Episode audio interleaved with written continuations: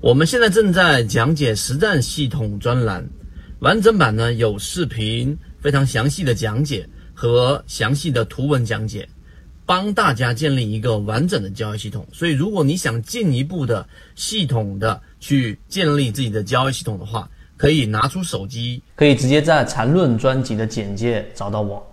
缠论最早定义是结合均线来定义的，第一类买卖点。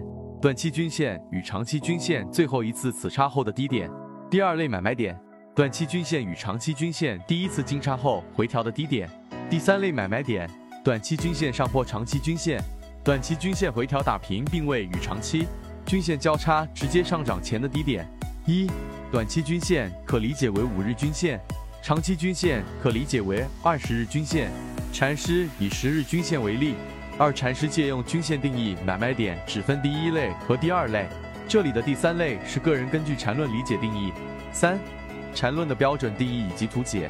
第一类买卖点，某级别下跌趋势中，一个次级别走势类型跌破最后一个禅中说禅中枢后形成的背驰点。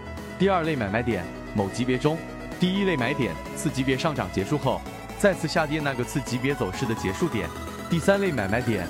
某级别上涨趋势中，一个次级别走势类型向上离开缠中说缠走势中枢，然后以一个次级别走势类型回抽，其低点不跌破中枢上边缘的中枢破坏点，最高点。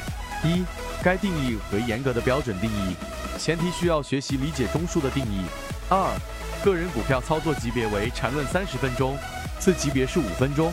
四，缠论之个人见解：一，无背离，无买点，任意的三类买卖点。都可以通过低级别的背离，也就是一买介入。二进入段 A 和离开段 B 才是真正需要把握的一段。三卖点比买点应该严格对待。中枢中的有些二买可以不介入，但是二卖则应及时出场。四缠论的买卖点应该结合消息面和基本面进行操作，会更加准确。